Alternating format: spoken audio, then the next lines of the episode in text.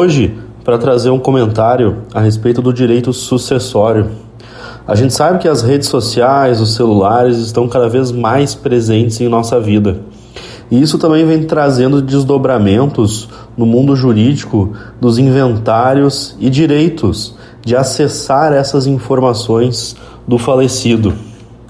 As suas mensagens de WhatsApp, os seus directs do Instagram, as conversas do Facebook, aquelas informações bem pessoais suas e privadas com terceiros, elas ficam disponibilizadas ainda na internet mesmo depois do seu óbito.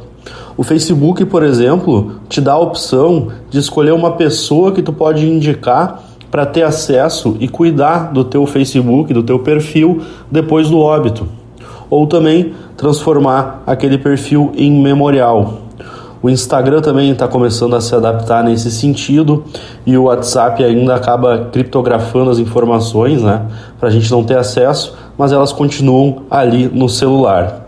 E a gente teve uma decisão bem interessante do Tribunal de Justiça do Estado de São Paulo que autorizou o pai a acessar os arquivos do filho morto num acidente de trânsito. Segundo o pai, aqueles arquivos têm um valor sentimental muito grande, pois contém inúmeros registros da família com valor sentimental, fotos, vídeos e conversas.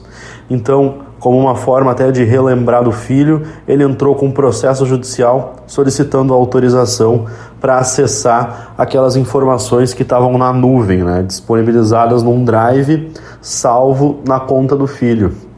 E isso vai acabar acontecendo cada vez mais e vou além, porque muitos perfis de Instagram são monetizados e as pessoas ganham dinheiro e têm muitos seguidores com ele. E depois do óbito, para quem que vai esses valores, esses lucros obtidos? Eles são partilhados entre os herdeiros, se encerra ali naquele momento o pagamento em razão do óbito da pessoa que era beneficiada e recebia aqueles valores.